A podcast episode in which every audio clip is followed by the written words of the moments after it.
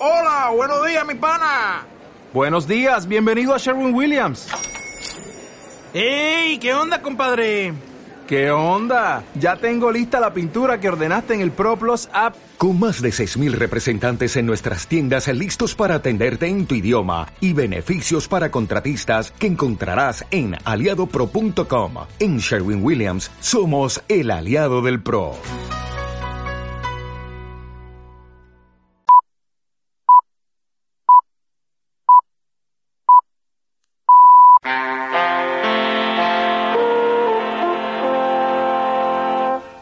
Capítulo anterior. Bueno, Cayetano Álvarez de Toledo está teniendo un creciente protagonismo dentro de la estrategia de Pablo Casado. De hecho, aunque yo no, no, no es santo de mi devoción, no apoyo parte de sus declaraciones o de sus testimonios eh, como portavoz del Partido Popular, pero tenemos que reconocer que se ha comido completamente a nivel mediático a Inés Arrimada, la portavoz del ciudadano. Es decir, que sí está rentabilizando, está haciendo justamente lo que quería Pablo Casado, es decir, que rentabilizara su papel de portavoz y que se convirtiera en el eje permanente de la discusión, de la polémica, del debate, que es una forma también de que el Partido Popular se hable de él y esté permanentemente en el machito. En este sentido, está cumpliendo el objetivo de un portavoz que tiene que ser siempre polémico y conseguir que sus declaraciones sean siempre el epicentro de un debate.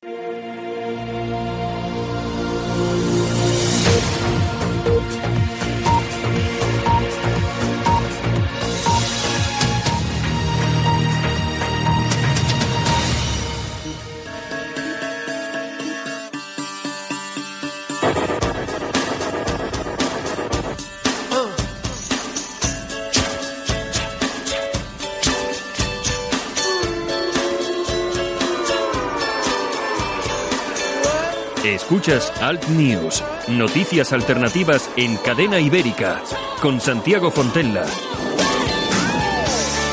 Saludos super cordiales, bienvenidos viernes, acabamos la semana, nos enfrentamos a un fin de semana estupendo que vamos a disfrutar. Saludos a todos y además porque va a hacer una temperatura creo que bastante, bastante decente. Las más bajas hoy 12 grados en Soria y Vitoria, las más altas 31 grados en Palma de Mallorca y no te lo pierdas aquí en Bilbao. Las primeras ediciones de los principales periódicos llegados a nuestra redacción incluyen estos titulares. En el país, Errejón estudia concurrir a las elecciones con lista propia, la violencia machista enfrenta a Pepe y Vox, el alcalde de Madrid José Luis Martínez Almeida, se enfrentó ayer en plena calle al portavoz municipal de Vox, Javier Ortega Smith, tras exhibir este una pancarta en la que se negaba la violencia machista durante el homenaje a una víctima. En el mundo, Sánchez maniobra para subir las pensiones antes del 10N, cuatro días en Nueva York para arrancar la campaña, más de 100.000 ciudadanos piden no recibir propaganda electoral, libertad de movimientos en horas de voluntariado. Iñaki Urdangarín salió ayer por primera vez de la cárcel de Brieva en Ávila para hacer labores de voluntariado en el centro Hogar Don Orión. El PSC entra en el Consejo de Diplocat, órgano clave del 1 de octubre. Empresarios piden a Torra que acepte la sentencia y no movilice a la población. En el ABC, Ana Julia, primera mujer abogada abocada a la prisión eh, permanente, el jurado hace suya la tesis del fiscal y concluye de forma unánime que Quezada asesinó a Gabriel, a Gabriel, perdón, con alevosía y sin apreciar atenuantes. Y por último, la razón, varones del PP exigen cambios, ni toreros ni tertulianos en las listas. Urdangarín tendrá 36 días de permiso al año a partir del día 28 de noviembre. Sánchez confiesa, confiesa que no podría dormir si fuera presidente con Podemos. El TSJC aplaza el juicio de Torra a octubre. Ana Julia mató al pequeño Gabriel con alevosía pero sin ensañamiento.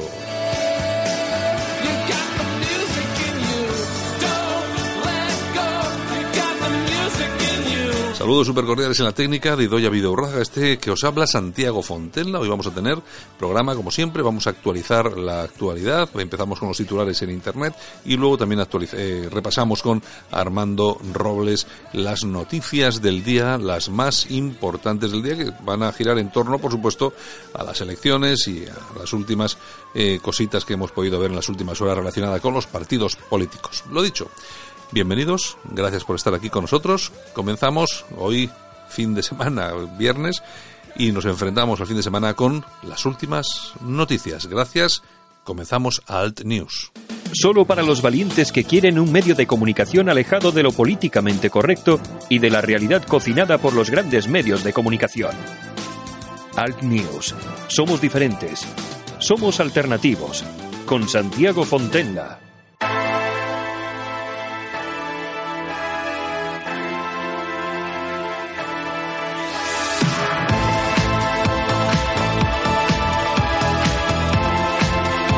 ¿Y qué nos trae hoy doña Yolanda Cemorín? Pues uno de mis grupos favoritos, Pet Shop Boys. Es lo último de los Pet Shop Boys. Lo ultimísimo. Que acaba de salir ahora mismo a las orejas de todos los que quieran escucharlo.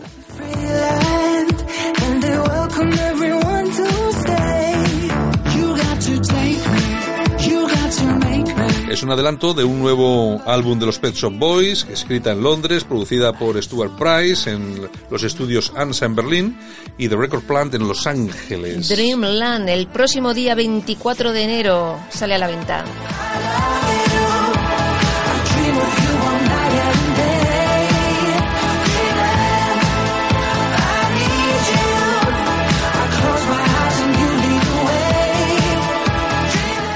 Bueno, ya tienen conciertos para el año que viene en el Reino Unido, un montón de ellos ya cerrados, ¿eh? Sí. La verdad es que me encantan, son el dúo del pop electrónico por excelencia, ¿eh? Pues tienen conciertos en mayo y también tienen conciertos en junio. Además eh, son todos en el, En el Reino Unido. En el Reino Unido, Sí, pero sí, me imagino que se pondrán pronto a, a viajar por ahí. Esperemos, a ver si vienen por tierras españolas y voy a verles. Y podemos verles. Exacto.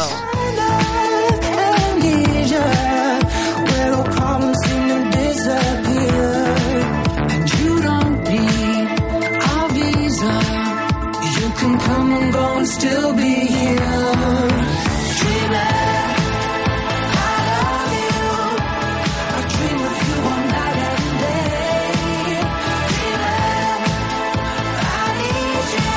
Bueno, pues yo me imagino que esto será, como siempre, para los Pet Shop Boys un pelotazo. Pues seguramente, seguramente, como todo lo que han hecho desde los años 80. Bueno, pues hombre, yo, eh, yo me acuerdo del primer disco que escuché eh, cuando, cuando trabajaba en la radio. Western Girl. Exacto, que era el Western Girls. eh, cuando yo trabajaba en el 80 y algo, en Sur 20, creo que era. Sí, Domino Dancing. Sí, el Domino. Pero sí, pero yo creo que el primero fue The Western Girl. Yo sí, creo que sí. sí, sí, porque fue en el 84, Oye, creo. que, sí, que sigue siendo una, una pedazo de canción. Es que eh, lo que es bueno perdura. Sí, sí, sí, es un, es un clásico que Es un aquel. clásico. Estos señores son unos clásicos. Bueno, pues nada, eh, estaremos pendientes a ver de qué hacen, qué es lo que hacen los Pet Shop Boys y nosotros vamos con los titulares. Pues empezamos. Buenos días. Venga, vamos allá.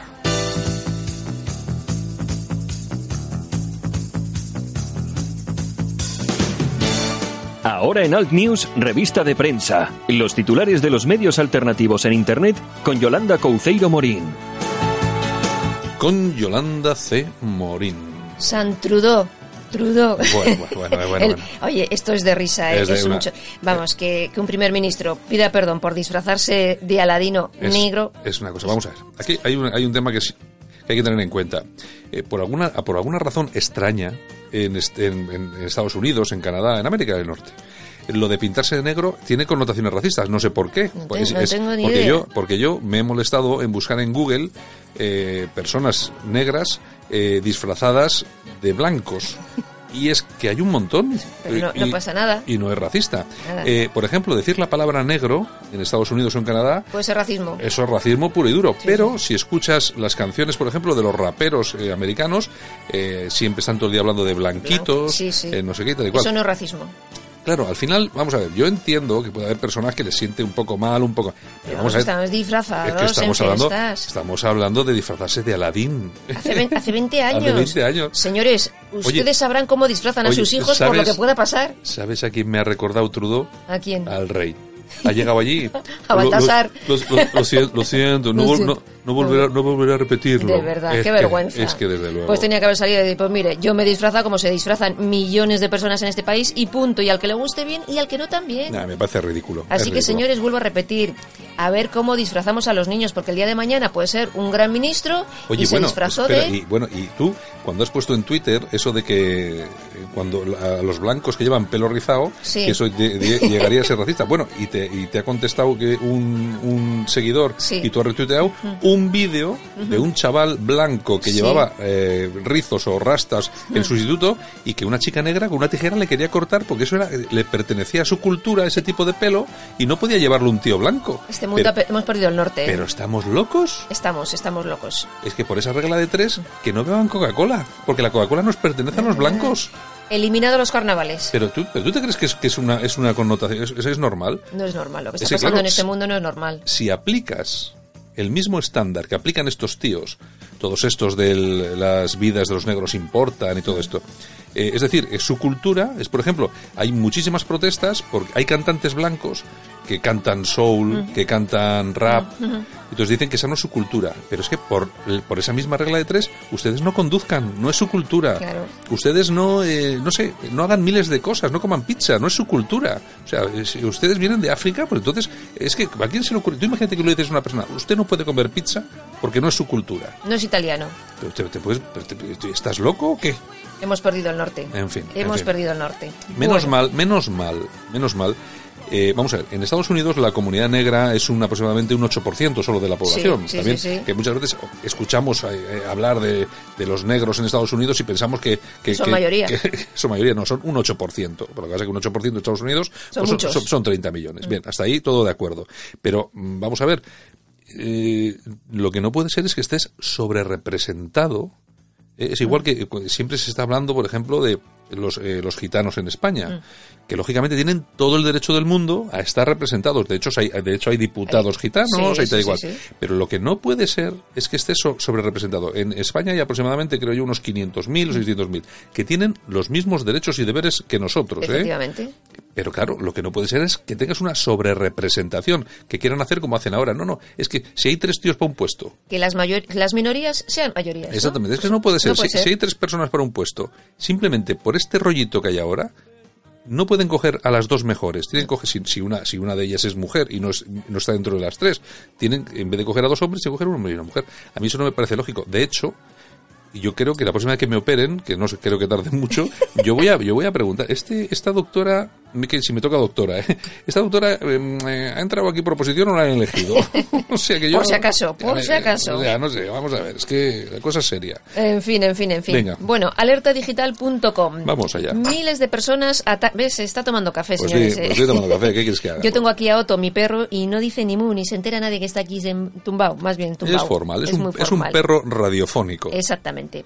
Bueno, pues a lo dicho, miles de personas atacan un colegio y un templo hindúes en Pakistán por una supuesta ofensa al Islam de un profesor. La policía ha detenido al profesor en aplicación de las leyes antiblasfemia. Resulta que un estudiante musulmán, pues bueno, le contó a su padre que el profe había cometido blasfemia, se lo dijo y... Pero- y no dicen cuál, ¿no? No han dicho nada, no han dicho nada. Hay que recordar que en Pakistán eh, Asia Bibi estuvo 10 años encarcelada, ¿eh? Efectivamente, ¿eh? y luego está liberada y no sabemos exactamente escondida. no sabemos exactamente dónde está. Se piensa, se cree que puede estar en Canadá, pero bueno, nadie sabe absolutamente nada porque hay una fatua contra ella y contra su familia y cuando sea localizada, pues intentarán Hacer lo que cortarle cortarle el cuello, o sea que entonces pues, bueno, en fin. En fin, que se esconda. Bueno, seguimos. Ramblalibre.com. Alfonso Rojo arremete contra Risto Mejide a propósito de las becarias de Inda. Eh, la cosa viene porque el otro día en el programa este que hace Risto Mejide, eh, pues intentaron meter un vídeo y metieron otro que no era el que tenía que entrar. Y el listo de Risto fíjate, hasta me pega y todo, pues no se le ocurre otra cosa que decir, pido disculpas, ha entrado el vídeo equivocado y es que parece que tenemos a los becarios de OK Diario. Y claro, y claro, pues eh, Rojo le ha dicho muchas cosas. Hombre, este- tienen ahí una guerra entre Risto y Inda y bueno, que se, se llevan a muerte. Eh, Pero qué culpa tendrán los becarios, Es lo que digo yo. Encima Digo que están, yo. de, becarios que estarán cobrando 300 euros los... A ver, ¿Cuánto cobran aquí en becario? porque en el programa de Risto no hay becarios. a ver, ahí está, mira, ahí, eh, porque aquí tenemos otra chica. Eh, no, Idoya no, porque Idoya no es becaria. Pero Amaya sí es becaria. ¿Cuánto cobras, Amaya? Dame así con los deditos. No te lo va a decir. Eres becaria, no, venga, sí, dime, venga, así que lo sepan todos nuestros clientes. ¿800? Bueno, eso, eh, eso ya es una becaria un poco, ya está un poco vistoso el tema. Ay, señor. Bueno, seguimos. Masiva. Masiva. y venía. La tribuna del País Vasco.com. ¿Qué tenemos? El combate por la hegemonía en la derecha política española. Es un artículo de Carlos González Cuevas y nos habla pues del PP, de Vox, de España Suma, de Rajoy, de todo un poco. Bueno, interesante, y sobre todo porque en la tribuna del País Vasco siempre hay análisis muy interesantes. Muy interesantes, Que por exacto. cierto, que tú, eh, tú llevas ya un tiempo sin escribir. En la- bueno, sí, has escrito un artículo sobre España España Suma. Pero no has escrito sobre otros temas. Ya contaremos exactamente por qué. Ya contaremos. ¿eh? Ya iremos contando a todos nuestros oyentes qué es lo que pasa, por Todo qué, se sabrá. por qué ese silencio De los corderos. ¿Por qué ese silencio de Yolanda Cemorín que ya no escribe artículos? Y la cuestión es, pues, bueno, se contará, se contará. se en con- breve. se contará. De, momen- Bueno. de momento no puede. De momento seguimos aquí. Exacto. Venga, ¿qué más? La dialécticanacional.es. ¿Qué tenemos? El doctor Sánchez fuerza elecciones generales que nos costarán millones de euros. Hasta ahora Sánchez, pues bueno, ha seguido las instrucciones de su asesor, Iván Redondo, ese que echaron del PP, ¿te Sí, acuerdas, no? sí, sí, sí. Y no le ha ido nada mal a Sánchez. Oye, Uy, y algunos se estará tirando de las Oye, orejas. al, Vi- al Viol tampoco le fue nada mal. Con Hasta este. que le echaron a Iván. Claro, claro, claro. Bueno, bueno. En fin, seguimos. Casoaislado.com. ¿Qué hay? Los obispos españoles piden que se proteja a los inmigrantes. Es una prioridad para la Iglesia. Mm. Claro. Y Ortega Smith de Vox ha pedido al Vaticano que abra las puertas y tire los muros para que estos pobres personas pues puedan vivir en acogedores lugares. Exacto, váyanse todos al Vaticano. Es pequeño, es pequeño, pero lo suficientemente Pero grande hay cabida, como para, ¿eh? Hay para- cabida. para escoger unos cientos de miles, que allí los van a tratar estupendamente. Eso sí, tengan cuidado que no les toque el cura pedófilo. Mm, A bueno, verlos. ¿Qué más? Bueno, pues nos vamos a ir a las toñejas, si te parece bien. Pues oye, eh, me parece estupendo. Idoya, vamos con las toñejitas, por favor. Pues, como diría Maduro, se las vamos a dar a Trudeau. Trudeau, Es que por Maduro- pedir permiso, por pedir perdón, por disfrazarse. Es que manda huevos. Bueno, ¿qué es lo que? ¿Qué más? Es lo que hay. Aplausos. ¿Para quién? Bueno, la que viene. Arévalo. Arévalo, Arévalo. Arévalo, El el humorista. El, de los chistes. Pues sí, por- perdón, porque ayer no se le ocurre otra cosa que decirle. Le entrevistan en una emisora de radio y hablando y hablando, pues dice que, que, oye, que Franco nunca persiguió a los gays. Bueno, bueno, bueno. No Bueno, te quiero ni contar bueno, las es- redes sociales. Espera, vamos a ver, vamos a ¿Es ver. verdad? Es que, No miente. Es, es que vamos a ver. No O sea, miente. No miente. Aquí- vamos a ver. Eh, lo que pasa que es que la memoria es muy corta y sobre todo la gente joven ahora, los millennials y tal, porque millennials la mayoría son gente muy maja, chavalotes que anda muy bien tecnológicamente, pero hay unos cuantos que son gilipollas perdidos. Entonces no no no leen, no saben. Vamos a ver. A mí me gustaría que cualquier cualquier persona que- que no entienda de qué estamos hablando, que se meta en Google y busque Paco España. Que ponga Paco España. Y ¿Dónde se- actuaba? y se va a dar cuenta de que los gays actuaban en las plazas de los pueblos, en las ciudades En y las encima discotecas. y encima eran muy reconocidos. Otra cosa, otra cosa es que los gays eh, hicieran o proselitismo de la homosexualidad o se hicieran en lugares eh, públicos y tal y cual. Y ahí había un problema. Bien, que ahí puede estar de acuerdo, no, yo no estoy de acuerdo, porque a mí yo estoy eh, a favor de, de la libertad para todo, para todo el mundo. Pero persecución por ser gay en España no ha existido. Bueno, ahora sí, ahora Ah. hay, ahora hay, hay eh, persecución si eres gay, pero eres de derechas. Exactamente. lo, lo- lo tienes jodido. Muy jodido. ¿Qué más? Bueno, pues ya hemos terminado. Ah, ¿nos ya hemos ya? terminado, ya nos vamos. Es que, Ah, de bueno, verdad, pues esto es un sin vivir, Pues señores. pues adiós. Pues buen fin de semana. Bueno, que luego volvemos con el corazón, ¿no? Eso, hoy cerramos programa Vale, con el vale, corazón. pues nada, pues luego volvemos. Solo para los valientes que quieren un medio de comunicación alejado de lo políticamente correcto y de la realidad cocinada por los grandes medios de comunicación. Alt News. Somos diferentes. Somos alternativos. Con Santiago Fontenla. Solo para los valientes que quieren un medio de comunicación alejado de lo políticamente correcto y de la realidad cocinada por los grandes medios de comunicación. Alt News. Somos diferentes. Somos alternativos. Con Santiago Fontenla. En Alt News, La Ratonera. Un espacio de análisis de la actualidad con Armando Robles y Santiago Fontenla. Críticos, ácidos, alternativos, otra lectura políticamente incorrecta de lo que sucede en España, Europa y el mundo, y no nos cuentan. Y en esta mañana de viernes que nos vamos hasta Málaga. Y está como cada día con nosotros Armando Robles, es el director de alertadigital.com, el digital nativo de la nueva derecha más leído en España. Armando, buenos días. Buenos días, Santiago, ¿qué tal? Oye, ¿cómo? Ya ha terminado la semana, qué barbaridad, ¿eh? Ya. Ni nos damos cuenta ya, Santiago. qué mayores, qué mayores estamos, qué mayores estamos. En fin. Oye, pero O bueno, o que lo pasamos también aquí, que la verdad es que la semana se pasa volando, ¿eh? También puede ser. Hombre, también puede ser, también puede ser. Bueno, oye, eh, nada, seguimos aquí inmersos en todo este ambiente preelectoral. Lógicamente, bueno, los partidos están de campaña, no, los siguientes, están todos ahí ya como locos.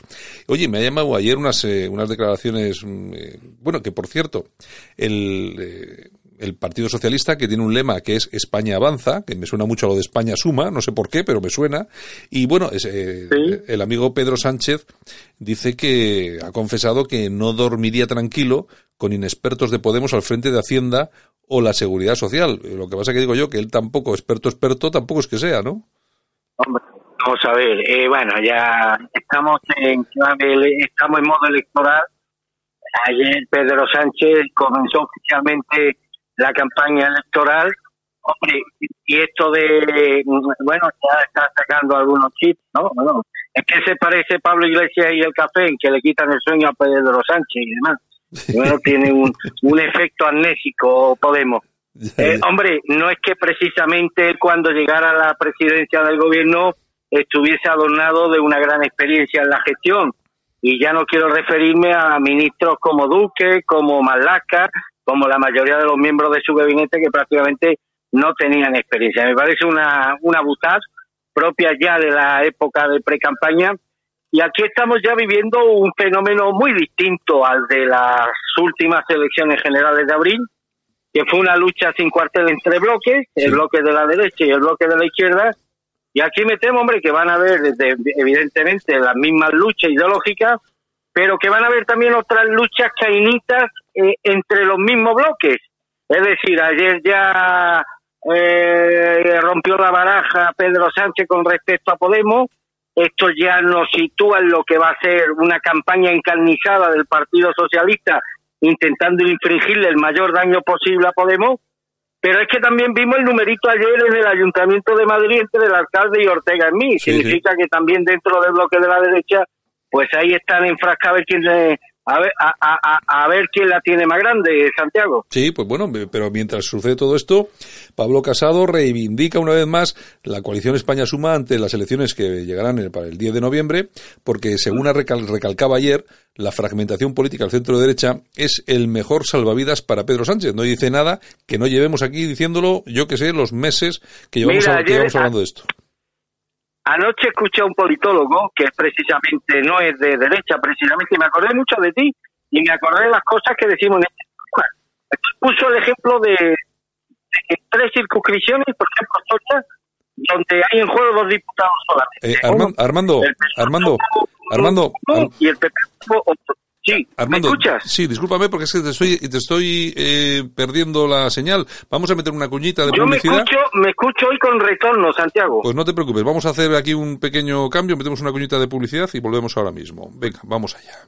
Escuchas Alt News, noticias alternativas en cadena ibérica, con Santiago Fontenla. Pues vamos a ver si recuperamos ese, ese sonido. Hoy tenemos problemillas de, de conexión, pero bueno, yo creo que vamos a ver qué tal nos escucha Armando Robles. Armando, Sí, me escucho, perfecto. sí, ¿no? ¿Me escuchas ahora? Perfecto. Y yo creo que Sí, también... sí, sí, sí. Yo, yo creo que también te escucho un poco mejor. Bueno, eh, estábamos, Bueno. estábamos con el tema de España Suma, creo recordar. Sí, decía que, bueno, no, de la lucha despiadada que van a haber ya no solamente entre los bloques ideológicos, sino también entre los bloques eh, de la derecha eh, y el bloque de la izquierda. Está clara la estrategia de Pedro Sánchez cuál es, por si alguno no lo tenía claro, yo creo que ayer reveló, reveló con bastante claridad cuál va a ser su, su objetivo, que es infringirle el mayor daño posible a, a Podemos. Y ya vimos también el espectáculo ayer en la Comunidad de Madrid, en el Ayuntamiento de Madrid, entre el alcalde y Ortega en mí, donde también, bueno, Vox ya va a la desesperada, sabe que sus expectativas no son las de abril, intenta este tipo de golpes de efecto para colocar esos temas en los que tiene el monopolio ideológico, como el tema de la ideología de género, el tema el tema inmigracionista, aunque no tanto como a nosotros nos desearíamos, pues quiere ponerlo en, quiere que sea primer, primera plana de la actualidad y demás. sea, vamos a ver una, unas elecciones con una doble confrontación, derecha e izquierda, pero dentro de, de los respectivos bloques también vamos a ver una, unas luchas cainitas bastante interesantes. Sí, porque mientras todo esto también está ocurriendo, otro que parece que le tiemblan un poco las piernas es Albert Rivera, que ha dicho que, que, que, quieren cazar votos de ciudadanos y, por supuesto, los votantes ni son tontos ni son números, ha dicho Albert Rivera, para enfrentarse un poco a eso. Lógicamente, en Ciudadanos saben que una buena parte de la tarta de los votantes de Ciudadanos van a ir hacia el Partido Socialista y otra van a ir hacia el PP y de ahí pueden venir eh, pueden venir esa, puede venir esa bajada que algunas encuestas eh, han cifrado hasta en 15 escaños que me parecen muchos pero bueno eh... y, pues a mí me parece hasta poco. Mira lo peor que le puede pasar a un líder político es que la gente empiece a tomárselo poco en serio. Y eso le está pasando ya a Rivera. Creo que Rivera ya arrastra ya arrastra el lastre de un personaje uh -huh. que ha sido interiorizado por muchos españoles como un auténtico veleta que va dando bandazos y que ha convertido su partido en un instrumento demoscópico que formulan propuestas en base a lo que ellos entienden que es el sentir mayoritario de la opinión pública. Hace tres días propuso un acuerdo de última hora con el Partido Socialista a cambio de que aceptaran tres exigencias que ellos sabían que el Partido Socialista no iba a aceptar. Esto ya le decía lo que había comentado Rivera una semana antes de que con Sánchez no era posible ningún tipo de acuerdo y en el día de ayer pues nos volvió a sorprender proponiendo diciendo que bueno que si hay mayoría eh, si hay posibilidad aritmética de conformar una mayoría parlamentaria con el Partido Popular que no tardarían un mes después de las elecciones en alcanzar un acuerdo con el PP. La verdad es que estos bandazos empiezan ya a caricaturizar al personaje sí. y a convertirlo en un personaje, en un líder poco sólido y poco serio para un sector creciente ya no solamente de la opinión pública española, sino de los propios votantes de Ciudadanos. Lo que te comentaba antes, Santiago, que que vamos, eh, no, no pude terminarlo. Es que ayer escuché previamente un politólogo progresista sí, sí. en canal y además me acordé mucho de ti porque puso el ejemplo de algunas circunscripciones, por ejemplo Soria, donde hay en juego dos diputados y en las elecciones de abril el Partido Popular sacó uno fue el, y el Partido Socialista sacó otro. Pero es que luego el, el Ciudadano sacó 17% de los votos en Soria, que no le sirvieron para nada, y Vox sacó el 14%. Y este politólogo progresista decía, señores, si hubieran sumado estos votos que fueron a la basura, él dijo esto, el término que nosotros utilizamos aquí fueron votos que fueron directamente a la basura, pues probablemente el PP habría sacado en Soria dos diputados y habría dejado sin ninguno al Partido Socialista. Pero es que este mismo, este, esta misma circunstancia que se dio en Soria se repitieron en no menos de ocho o nueve circunscripciones. Vamos a darle a Vox el beneficio que tiene a presentar candidaturas, por supuesto. Tiene posibilidades de obtener diputados en Madrid y yo estoy convencido que los va a obtener, que puede obtener diputados en Valencia. Pero hay no menos de 15 circunscripciones españolas donde el voto de Vox no va a servir absolutamente para nada, salvo para apuntalar los intereses electorales de Pedro Sánchez. Oye, ¿qué quisiera yo, querido Santiago? que las expectativas de Vox fueran 10 millones, que Vox obtuviera 10 millones de votos. Pero es que por desgracia esto de la multiplicación de los panes y los peces solamente está en los relatos bíblicos. Sí, claro. La realidad tosuda es otra, diferente. Y hoy por hoy la realidad nos dice que es metafísicamente imposible que Vox le pueda dar el sorpaso al Partido Popular. Hoy escribía en el foro del programa un lector, ¿no? Y decía, hombre, es que habláis mucho de Vox y lo que tenéis que hablar es que parece que nos preocupa el, tema de la eutanasia. Digo, sí. claro que me preocupa el tema de la eutanasia. Me preocupa tanto que quiero precisar, como estoy convencido que la primera medida del gobierno socialista va a ser previamente sacar adelante la ley de la eutanasia, y yo no quiero que en este país prevalezcan los criterios utilitaristas económicos y que en la medida en que una persona puede producir o puede aportar fondos al Estado eh, será considerado útil o no en función de su productividad y en función de su utilidad económica, pues no quiero que eso ocurra en mi país y con mis compatriotas. Pero sé que eso desgraciadamente llegará si el Partido Socialista alcanza el gobierno, el próximo gobierno de España. Por eso quiero evitar eso y por eso intento, quiero que la derecha no le dé opción a la izquierda de gobernar, entre otras cosas para que no salgan adelante leyes como la de la eutanasia. Y hoy por hoy, ya me gustaría a mí que fuera lo contrario, ya me gustaría a mí que Vox aglutinara el voto de la derecha social de este país, pero por desgracia, el único partido en la derecha que aglutina mayoritariamente el voto de este sector es el Partido Popular. Por tanto, es el Partido Popular el único partido de la derecha que puede evitar que llegue al poder o que siga la presidencia del gobierno Pedro Sánchez, que siga gobernando el Partido Socialista para, entre otras cosas, que no se aprueben leyes tan nocivas y tan tóxicas como las de la eutanasia. A mí la, a mí la cuestión esta de la pancarta de Vox en el Ayuntamiento de Madrid a mí no me pareció no me pareció mal. Eh, vamos a ver, eh, un partido político que no comparte eh, todo el trasfondo que hay detrás de una pancarta, que lógicamente es un trasfondo un trasfondo de toda el, el, ideario este de género y tal y cual. Bueno, que vayan con su pancarta no me parece mal. De todas formas, lo que sí me parece a mí es que estamos siempre hablando de una serie de temas que son importantes, no dudo, pero nos olvidamos de otro. Y ayer teníamos otro ejemplo en en Melilla, cuando 60 subsaharianos intentaban saltar la valla, 27 logran acceder a territorio español, es decir, que ya tenemos 27 nuevos, nuevos vecinos, y claro, de estas cosas no se habla en absoluto, eh, y los medios, y los medios callados, ¿eh? los medios callados. Y los medios callados. Esta, esta que ya es que ni se informa de ella, Santiago. Es que ya ni se informa de ello. Oye, presidente, me ha, has tocado un tema que a mí, hombre, porque he vivido allí muchos años, y me toca muy de cerca, que es el tema de Melilla. Oye, aquí están los de Ciudadanos hablando lo que ha pasado en Huarte, que me parece una vergüenza lo de Huarte y lo de la y lo de la Comunidad Foral de Navarra. Oye, pero ¿por qué nadie le recuerda a Ciudadanos que Ciudadanos está gobernando en Melilla? El presidente de la ciudad autónoma en Melilla es Eduardo de Castro, el único diputado que obtuvo Ciudadanos y es diputado gracias al voto de los islamistas de coalición por Melilla. ¿Por qué es malo lo que ha ocurrido en Huarte, por ejemplo, y en cambio es bueno ser presidente de una ciudad autónoma tan especial como Melilla, con un solo diputado, gracias al apoyo de un partido musulmán? Claro, como Eduardo de Castro no puede mm, abarcar todas las consejerías, pues ha tenido que repartir las consejerías entre consejeros del Partido Socialista y del Partido Musulmán de Mustafa Berchá. Es decir, ha visto que el tema de Melilla nadie lo menciona y es una manera de callarle la boca a Ciudadanos cuando habla permanentemente del tema de Huarte, que me parece una vergüenza lo que ha pasado en Huarte, lo que ha pasado en la Comunidad Foral de Navarra, pero me parece que no es menos vergonzoso lo que ha pasado en Melilla, aceptando el voto y el apoyo de un partido musulmán como el de Mustafa Berchán. Bueno, y, pero es que estos han venido siempre hablando de regeneración política y al final, en cuanto han logrado tocar poder, eh, pisar moqueta, pues lo han hecho. En fin, es lo que es lo que tenemos. Oye, por cierto, hay un, hay un tema. Si me permite un minuto, sí, no, no, no, no, eh, si me permite, hombre, yo estoy de acuerdo con la pancarta que ayer exhibió Vox en Madrid, pero es que volvemos a lo mismo. Es que estos son exornos florales, golpes de efecto de cara a su gente pero es que hay una manera más práctica que tiene Vox, es que tiene Vox en su mano que la Comunidad de Madrid no se implemente en esas políticas feministas que por desgracia se están implementando, porque lo tiene en su mano, porque Vox no está en la oposición, es mentira que vos estés, vos puede derrocar al gobierno de la Comunidad de Madrid cuando quiera.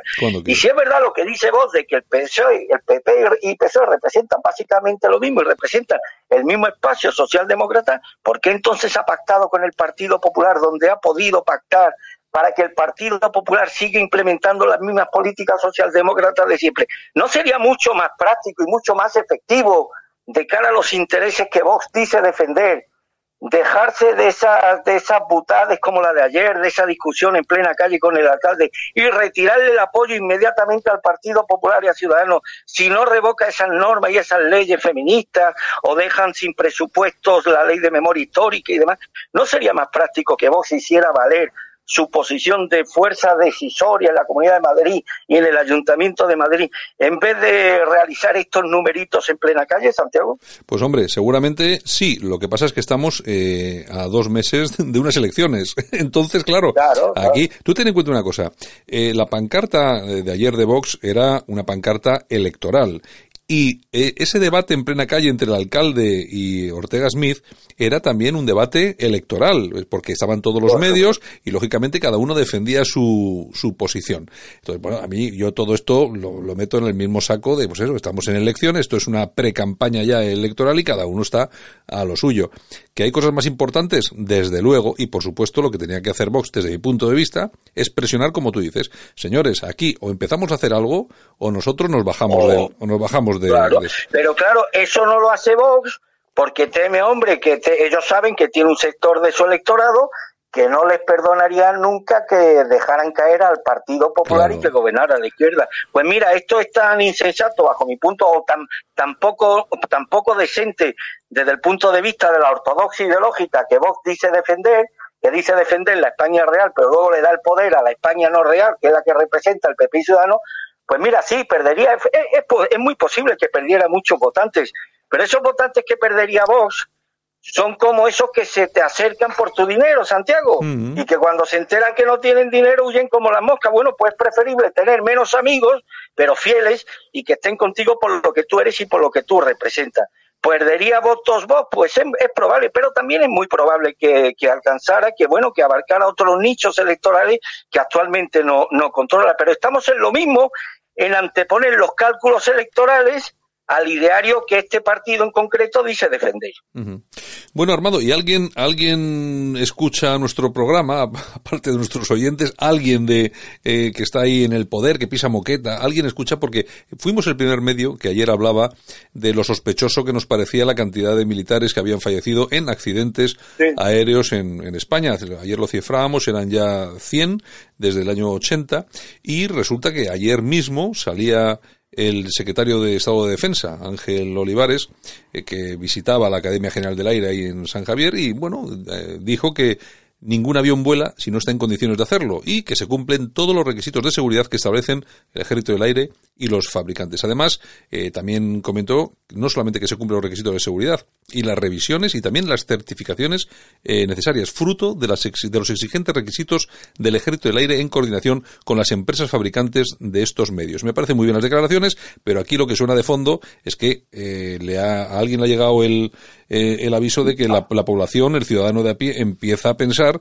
que algo está pasando en ese mantenimiento de, nuestra, de nuestros aviones, de nuestra fuerza aérea y lógicamente están ocurriendo esos accidentes eh, por dejadez, que no será así, pero bueno, sí, hubo, hubo un gran debate en el día de ayer sobre la seguridad de nuestra avenida, incluso hubo un análisis muy bueno que leí de un experto militar en ABC, que dijo que más o menos que si el ejército del aire fuera una empresa privada, esa empresa privada cabría catalogarla en situación de bancarrota y demás. Y precisamente al hilo de lo que me has dicho, Ayer escuché al representante de Ciudadanos, a Páramo, hablando precisamente de lo que dijimos ayer. No de lo que dijimos ayer, cambió el escenario. Dijo, hombre, el presidente del gobierno, a un presidente del gobierno nunca lo hubieran metido en el JAS 42, el avión siniestrado en Turquía, ¿te acuerdas? No?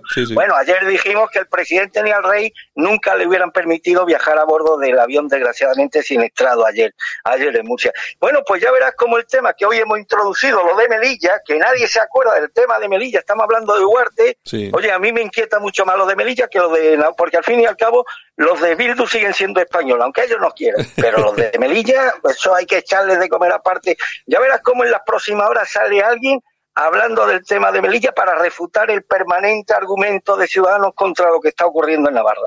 Bueno, y eh, la cuestión es que estamos en tiempo electoral y, bueno, ¿cuánto nos cuestan nuestros políticos? Eh? Eh, ya sabes que ayer se publicaba lo que han costado los viajes de los senadores en el último trimestre del 18. Una información que, ha, llegado con varios meses de retraso, pues, por supuesto debido al parón en el, por el proceso electoral, y apunta un récord desde que el dato se da a conocer. Resulta que un millón treinta mil euros de media por senador, 3.874 euros de octubre a diciembre. Es decir, en tres meses. Eh, me parece una burrada. Bueno, es que me parece todo una vergüenza. El mismo hecho, bueno, lo del viaje de los senadores. Pero es que este es un tema que yo creo que la oposición tendría que empezar a, hablar de ello durante toda la campaña. Y es que llevamos gastado 540 millones de euros, Santiago, desde, desde el 2015 al 2019, en las cuatro elecciones generales que se han celebrado y que han servido de poco, y porque bueno, ya sabemos que una repetición electoral trae consigo mítines, debates en televisión y, como no, el buzón lleno de propaganda sobre cada partido. Y precisamente está surgiendo una iniciativa de la sociedad civil que es la única que puede revertir el curso de los acontecimientos. La medida que la sociedad civil tome partido eh, alguna lucecita de esperanza se nos puede abrir, porque como dejemos esto en manos de los políticos, me llevo, me temo que no nos van a llevar a ninguna parte y en todo caso a ninguna parte buena. Por suerte para los ciudadanos españoles hay una forma de evitar que ya se está poniendo en marcha esa iniciativa, de evitar que lleguen cartas a casa con las papeletas gracias a la modificación de la ley electoral realizada en 2018. Es decir, que aquellos ciudadanos de los que nos están escuchando que quieran prescindir de la propaganda electoral solo tienen que entrar en la web del Instituto Nacional de Estadística y rellenar el formulario de solicitud de exclusión en las copias del censo electoral que se entregan a los representantes de las candidaturas para realizar los envíos postales de propaganda electoral. Eh, creo, lo he apuntado aquí, el artículo 39 de la ley que permite precisamente que le da esta facultad a los ciudadanos señala que serán atendidas las solicitudes de los electores que se opongan a su inclusión en las copias del censo electoral, que se faciliten a los representantes de las candidaturas para realizar envíos de propaganda electoral, siempre y cuando se realicen hasta el decimotercer día posterior a la convocatoria de una selección. Es decir, amigos oyentes, que si ustedes no quieren, están ya cansados de este pitorreo y no quieren que le siga llegando papeletas a su casa, como si usted fuera tonto y le tuvieran que estar repitiendo las distintas, como si no conociéramos de sobra las distintas ofertas que se presentan y a los dirigentes que las encabezan, pues puede usted ejercer su derecho y exigir que no se le envíen estas papeletas a su domicilio. Bueno, ya se han dado de baja 120.000 ciudadanos. Sí. Por eso te digo que es un halo esperanzador, que me quiero vislumbrar esperanza de que por primera vez la sociedad civil clame en medio de la esterilidad en la que nos, ha, la que nos han llevado los políticos y empiece a hacer frente a su responsabilidad frente a este desafío que tiene la sociedad española y el conjunto del país, pero ya no solamente en este proceso electoral, sino en las cuestiones en las que nos va la propia la propia supervivencia y que insisto, como dejemos estos temas tan cruciales en manos de los partidos tradicionales y de los políticos de siempre, me temo que no nos van a llevar a ninguna parte. Bueno, Armando, y antes de irnos tengo que preguntarte por algo que me parece que sí, estoy deseando escuchar tu opinión. Vamos a ver, Urdangarín, que ha salido de la cárcel para ir a cumplir ahí con, no sé, en plan, eh, este, unas horas de, de ayuda a discapacitados. Bueno, ha sido recibido como un verdadero héroe en, en, esa residencia. Sí, sí, parecía Paquirrín saliendo de Gran Hermano con todos los medios esperándolo en la puerta y demás. Pues mira, me parece una vergüenza, Santiago. Yo no dudo en absoluto que la, posibilidad que le han dado y que él ha aceptado de poder ofrecer su servicio dentro del voluntariado, pues que se ajuste a lo que establece la normativa y la legalidad vigente. Pero hay cuestiones que pueden ser legales, pero no son ni éticas ni muy ni muy aconsejables desde el punto de vista estético y demás. Y una de ellas es esta, hombre, es que lleva un año y pico en prisión por unos delitos económicos bastante graves y esa oportunidad que afortunadamente para él sí le han dado a, un, a Urdangarín no, no, no es una oportunidad de la que puedan gozar miles de, de presos en nuestro país a los que les son restringidos la posibilidad precisamente dentro de la tarea rehabilitadora de poder llevar a cabo tareas de voluntariado en instituciones como, como esta. Yo he escuchado, al, eh, han entrevistado al director de este centro bueno, y estaba completamente entusiasmado y fascinado con la presencia de Urdangarín entre ellos. Yo he sentido vergüenza ajena, ¿no? Que me han pedido lo de, mándalo aquí, que al guapito, manda aquí al guapito, que esté con nosotros. Bueno, esto, esto es una situación absolutamente... Y yo, y estas cosas sí las tendría que cuidar la Casa Real, porque la Casa Real sí hubiera podido impedir esto precisamente, ¿vale? y no tiene influencia la Casa Real, ¿quién va a tener influencia en este país? Claro. Pues estos son eh, hechos que sí, que aunque se ajusten a la más estricta legalidad, pero no son muy decorosos. Desde el punto de vista estético no resultan muy presentables. Y estas cosas sí dinamitan, sí merman bastante y menoscaban la credibilidad o la buena imagen de la Casa Real Española.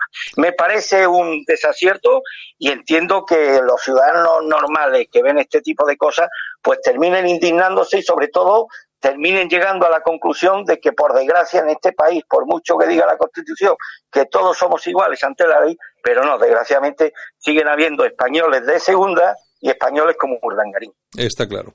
Pues nada, Armando, hasta lunes nos despedimos, estamos ya sin tiempo y regresamos el lunes para seguir comentando la, la actualidad de este país. Pues un abrazo, como siempre, querido Santiago, y siempre a tus órdenes. Hasta el próximo lunes. Hasta el lunes. Alt News. Información y opinión diferentes. Analizamos la actualidad desde otro punto de vista. Escúchanos en Cadena Ibérica.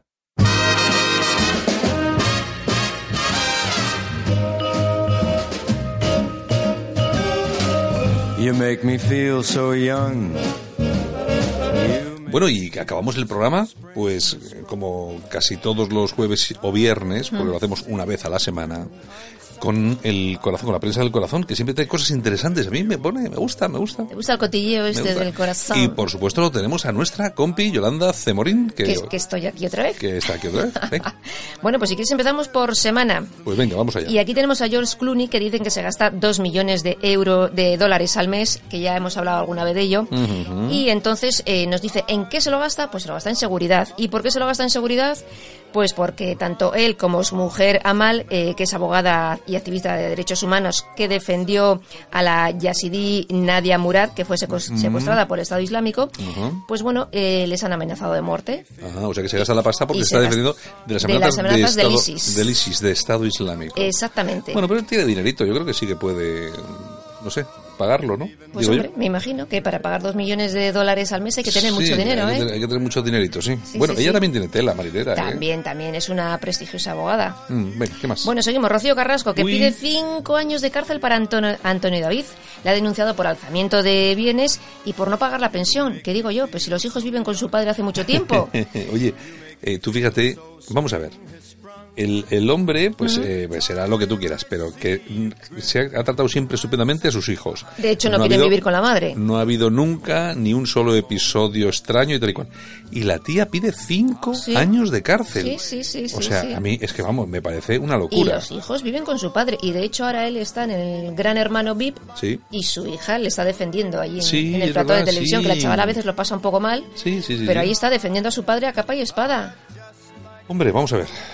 Es que es difícil porque también ha tenido el Antonio David ha tenido una época mm, complicadilla, Claro, ¿eh? Pero bueno, luego conoció a su mujer Olga, eh, la hija, la pequeña, eh, la mayor Rocío, se fue a vivir con ellos muy jovencita Mm. y el otro hasta que no fue mayor de edad no, no pudo irse. Bueno, bueno. Pero vamos, que llevan años con su padre, o sea que... Pues nada, cinco añitos de cárcel que le piden. Pues en lectura seguimos con Antonio David, Hombre. porque dice, eh, mi hija se enfrentó a su madre por defenderme y mis hijos han llegado a un extremo en que dan por perdida a su madre. Sí, es que ahí hay un tema raro, ¿eh? Yo, de sin conocerlo, pero yo... Hombre, muy ella- normal no es. Yo a ella, a Rocío la Tú veo... puedes tener todo lo que quieras con tu ex marido, pero tus hijos, Sí, pero, hijos, No, pero yo creo que ahí este, la influencia de su actual marido, el Fidel Albiac este, chico, pues yo creo que ha sido terrible. Y ya te digo, para llegar a una relación así con los hijos, pues hombre... mm, pues si tienes que elegir y pierdes a tus hijos, pues tiene que ser muy duro, ¿eh? Bueno, bueno, ¿qué En más fin. tenemos? Pues en lecturas tenemos también a María la Piedra, Hombre, que dice, María. no te lo pierdas. Cualquier cosa, esta está... Dinio se drogaba mucho y quiso comerse a mi gato. Dinio, que también está en Gran Hermano VIP, me manipuló para hacer un vídeo porno. Hay que hablar con Dinio porque está en Gran Hermano VIP, ¿no? Ah, y claro. hay que dar chance, hay que hablar de algo. hay que dar- Bueno, tú tenías muy buena relación con María la Piedra. Sí, hace mucho que no hablo con ella, Sí, es verdad. Pero a mí el- esto de Dinio, vamos. a mí siempre, a mí, vamos a ver, eh, María la Piedra, una chica guapísima, Mm. súper inteligente, de tonta no tiene un pelo, de hecho tiene unos estudios superiores bastante interesantes. Lo que pasa es que y- a veces se, re- se rodea de gente Eh, vamos a ver, a mí- rarita. A mí, que hagan que hagan porno, vamos a ver, cada uno hace lo que le da la gana y yo Pues ahí no, yo ahí no entro. De, de hecho, mm, no me va a parecer peor persona por hacer porno, o sea, no tal. Lo que pasa que las amistades muchas veces Claro, te pierden, en fin. Mm. Bueno. Seguimos, nos vamos a Bueno, y- Ola. y, Eh, y es, y es separatista catalana. También es verdad. O sea, eso- También es verdad. también es otro, otro punto negativo que tiene. Exacto. No hizo campaña con aquel que fue presidente del Sí. Barça, ¿no? Sí, sí, sí. no me acuerdo cómo se llamaba. Sí, pues salió con él, creo yo, ¿no? Con aquel, sí. aquel, por ahí anda todavía pululando. Otro. Lipendi, sí. Otro Lipendi. Bueno, hola, se llena de estrellas porque cumple 75 años, entonces Hombre, están todo- ahí. todo el mundo quiere salir. Lo más de lo más, desde Isabel Presley, Pilar Rubio, Eugenia Silva, La Pantoja. Todo el mundo Todo sale el en mundo. Incluso Urdangarín, Es que- que ha salido Bueno, lo de Urdangarín, yo le he visto el primer día que sale de la cárcel y va al centro y el Sí, tío sí. sale del coche y saluda, Sí, sonriendo. Este tío no ha Una estado en la cárcel. este es que, no estado, que no ha estado en la cárcel. Que Nos era, han men- engañado. que era mentira. Este tío, este tío viene de vacaciones de Sudáfrica o algo así. Y es que, vamos, una cosa. En fin, en fin. En fin, Oye, bueno. de todos modos, lo que dices tú de los, del aniversario de Ola, felicidades a Ola. Exactamente. Pero es que Ola es la típica revista que llama y te pones al teléfono, ¿eh? Esa, eso, porque es sola, porque Es sola. Bueno, chic. Habla la madre del hijo de Camilo VI, Lourdes Ornelas, que dice que Camilo VI nunca ayudó a su hijo. Bueno. De eso lo dice ella, Y- y que ahora- ha sufrido mucho porque un día su hijo llegó a casa y vio a su padre, Camilo VI, eh, vestido de mujer. Uy, uy, Otro que tendría que pedir perdón qué- por disfrazarse. Qué, qué problemón, desde luego. Uy, Ay, de verdad, ¿cómo somos? Nos vamos a Change. venga. Francisco Rivera, vetado de la Japan Weekend. Resulta. por- por qué? ¿Por qué? pues, ¿Eh? Te lo voy a contar. Se va a celebrar en Pamplona. Ujú. Él es eh, cinturón negro de, de Aikido. Ajá. Y los responsables dicen que han recibido amenazas para que no vaya aquí este Pamplona. Claro, como es muy español, Claro, yo creo que van por ahí los tiros. pues seguramente sí. Así que Francisco sabía- está muy sí, mosqueado. Yo sabía que estaba que se dedicaba un poco también a eso de las artes marciales. Yo creo que lo he visto alguna negro, vez. sí, sí, sí, alguna- sí, sí, sí. En fin, bueno, seguimos. Diez minutos. Vamos. Aquí tenemos a Ana Obregón y nos cuenta pues lo de lo de su hijo, esta batalla que la vamos a ganar. Ha estado en Sevilla, donde ha recibido un premio y bueno, ha estado contando la dura batalla que el chaval está pasando, porque ahora está otra vez ahí Pachucho. pachuchillo. Bueno, pues eh, todo lo mejor para, para, Para Borja. Alex. Alex, Alex, eso, para Alex, Alex. Y también para Ana Obregón, que a mí me cae muy bien. A mí también, oye. Ah, Anita bueno. la fantástica. Anita la Fantástica, que es fantástica, pero como es de derechas, pues Oye. también la tratan como si fuera. Y es una tía que Mm. lo- estamos siempre lo mismo. Lo que pasa es que tiene ese punto de... mm, como de... No es tontería, por la palabra exacta no es tontería, sino de... No sé, no sé definirlo. pijotería. Sí, de pijotería. Sí. Y entonces se hace un poco... Repele. Sí, sí, sí, tal. Y luego encima, porque es una tía de derechas, pues lógicamente trabajar, trabajar ya no trabaja mucho. En fin, bueno, pues vamos a Love, a tu revista favorita. Ah, el love, menos mal. Y aquí nos dicen que un juez confirma eh, que Miki Nadal vejó a su mujer Carola Escámez. Parece ser que tuvieron una discusión, la insultó y No, Mm. oye, a ver, le a denunció. Vamos a ver. Carola Escámez, te suena, Sí, te suena el sí, apellido, de ¿verdad? la familia Escámez. Yo Ujú. os voy a contar lo que pasó. Estabas. Mi- Miki caza a la Escámez poniéndole los cuernos. Sí, Él se cabrea y le dice cuatro cosas. cuatro cosas. Eres una tal, Ah. eres una cual, eres una vergüenza para tus tal. Y va y la den- le denuncia. Y entonces va y ella denuncia y entonces vamos a ver, le han condenado. Por, es como si yo eh, ahora le digo a alguien, eres un, eres una, o eres un, Que ahora no se puede hablar. eso, no sé qué. ahora no se puede hablar, no se puede opinar, no se puede decir. Bueno, pero vamos a ver que no la ha maltratado, ni la ha pegado, no, la ha ni nada de esto. O sea, Le ha dicho dos cosas. no, es que tampoco es un insulto. Bueno. si tú estás casado con esto y te ponen los cuernos y los pillas Pues, ahí tal y pues le dices lo primero que te sale por la boca. pues hombre, le podías haber dicho, tú eres un bocadillo de jamón, pero no, no, es que no era el momento. Yo conozco a una mujer que ha pillado a su marido así y le ha dicho de todo menos bonito. Claro, pues, Y como debe ser, debe ser. pues eso, ¿Qué la ha echado de casa directamente.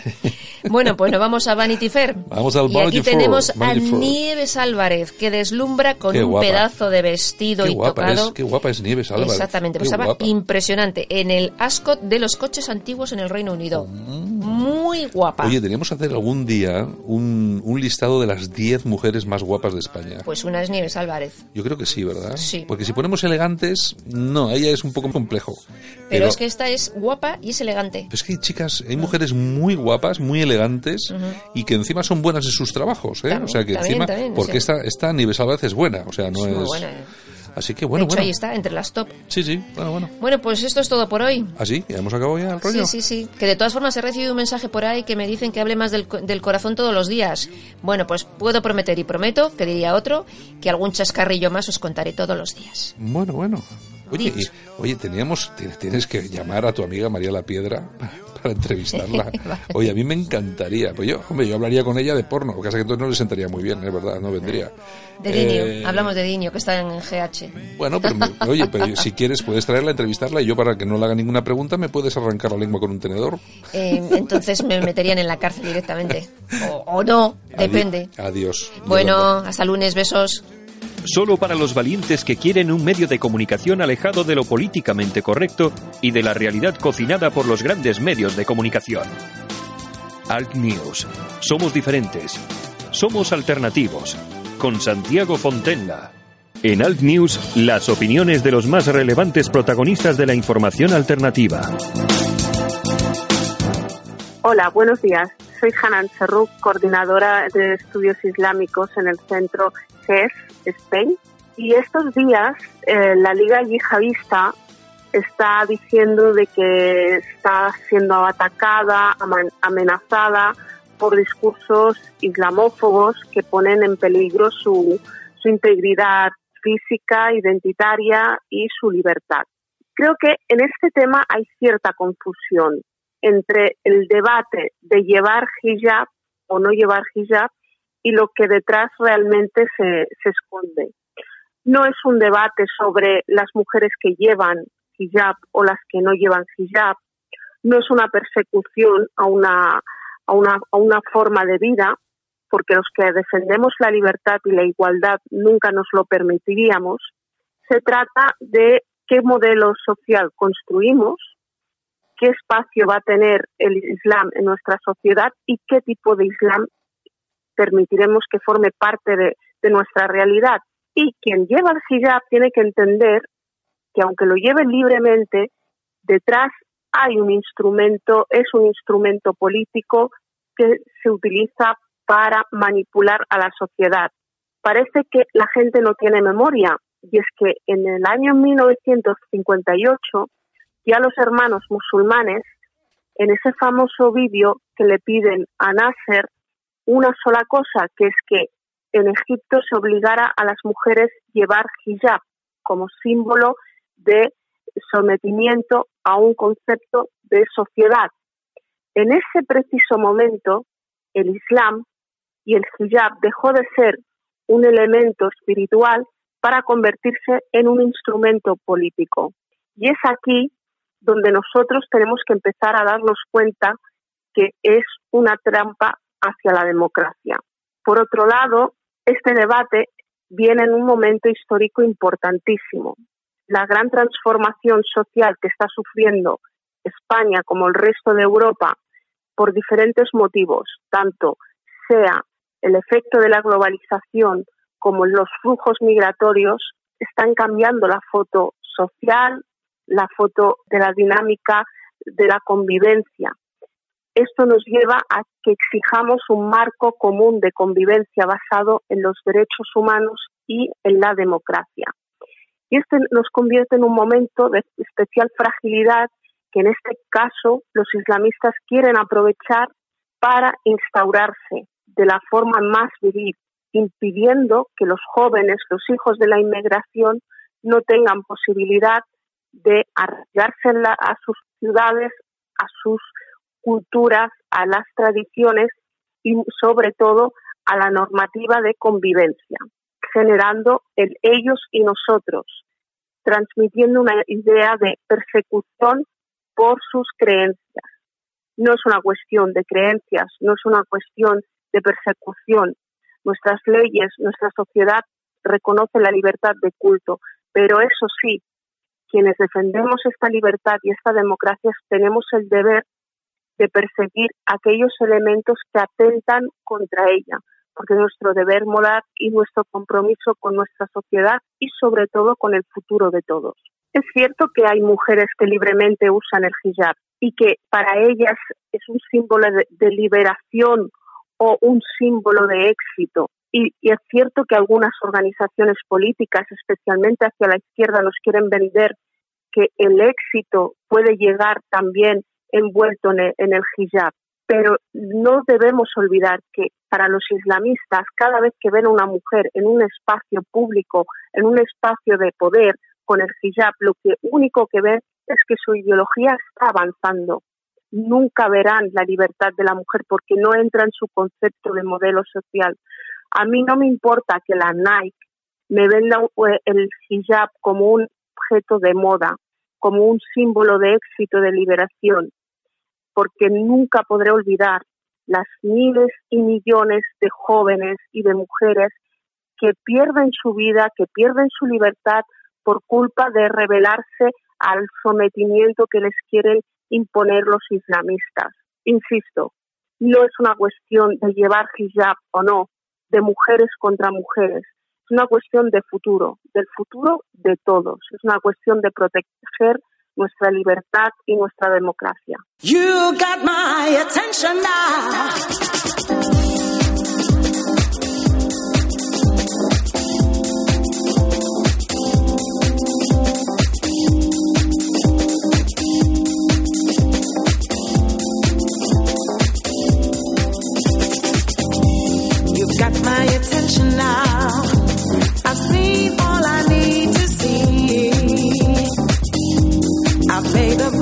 hasta aquí hemos llegado. Saludos súper cordiales de todas las personas que hacemos posible que esto suene cada día al News en cadena ibérica.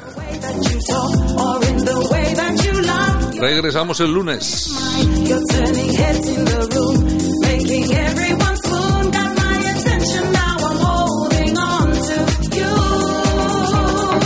Saludos, gracias por escogernos. Chao, pasad buen fin de semana. Adiós.